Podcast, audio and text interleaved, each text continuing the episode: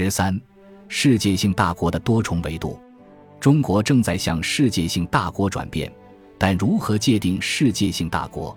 如果从全球领导力的角度来看，那么当前只有美国称得上是世界性大国。纪录片《大国崛起》中描述了国际关系史上九个世界性大国的崛起之路：葡萄牙、西班牙、荷兰、英国、法国、德国、俄罗斯、日本、美国这九个大国，都是因为其本土实力扩展而成为海上强国，也因此才成为世界性大国。十八大以后，中国也提出了海洋强国战略，中国未来的全球影响力也会越来越大。其他国家日益认可了中国正在向世界性大国转变的现实，似乎中国成为超级大国是迟早的事。但中国现在也面临着困境：一方面，中国的综合国力和国际地位不断提高，世界性大国成为中国的新定位；另一方面，分裂主义、领土争端、民粹主义以及中美修昔底德陷阱等老问题依然严峻。因为老问题的存在。所以，中国的世界性大国定位存在多重内涵：经济上为发展中大国，地缘上为亚太一流大国等等。经济上，中国依然是发展中国家，块头大但底子薄。习近平主席在二零一三年博鳌亚洲论坛年会上指出，中国依然是世界上最大的发展中国家，中国发展仍面临着不少困难和挑战。要使全体中国人民都过上美好生活，还需要付出长期不懈的努力。我们将坚持改革开放不动摇，牢牢把握转变经济发展方式这条主线，集中精力把自己的事情办好，不断推进社会主义现代化建设。也就是说，中国虽然现在已经成为世界第二大经济体，但仍然是发展中国家，这个定位不能变，只是块头大一点。最多也只能称为发展中大国。根据国际货币基金组织的数据，中国大陆2015年的 GDP 总量为10.98万亿美元，仅次于美国的17.95万亿美元，全球排名第二。但人均 GDP 只有7990美元，全球排名第七十六，与美国5万5805美元的人均 GDP 相差甚远。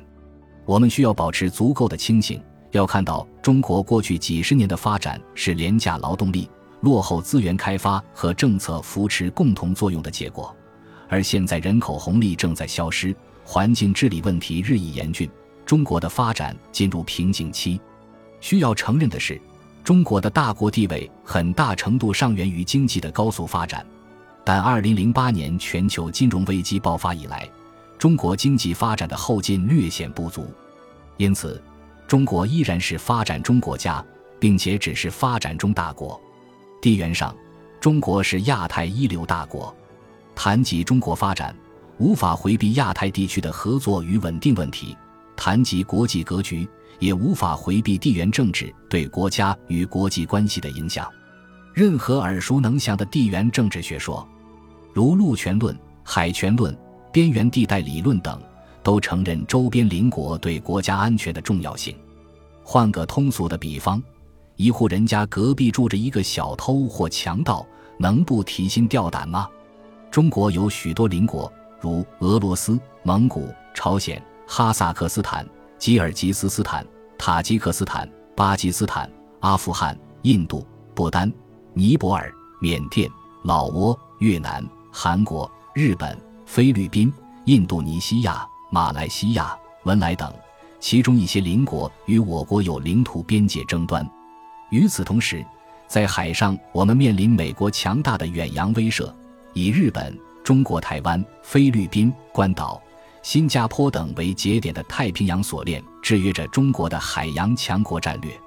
错过大航海时代的中国，只能维持对太平洋海域的有限影响。正因为地缘政治的困境。中国的影响力更多的被限制在亚太地区，中国追求并成为亚太地区的一流大国也就顺理成章了。习近平在二零一四年亚太经合组织工商领导人峰会上提出要实现亚太梦想，引发世界关注。很多人认为亚太梦想是中国梦的延伸和升华，但更准确地说，亚太梦想和中国梦互为前提，融成一体。亚太地区繁荣与和平的未来，自然包括中国实现发展和复兴，而中国复兴的梦想之中，同样包括要以中国支持与力推动亚太的富裕强。可以说，亚太地区是中国发展的根基，中国是亚太地区发展的引擎。中国对亚太地区的领导力主要体现在经济发展和规则制定两个方面。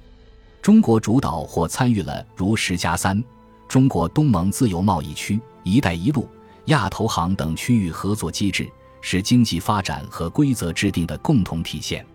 根据中国海关总署的数据，二零一五年中国大陆十大进出口贸易伙伴除欧盟、美国外，东盟、中国香港、日本、韩国。中国台湾、澳大利亚、印度和俄罗斯全分布于亚太地区，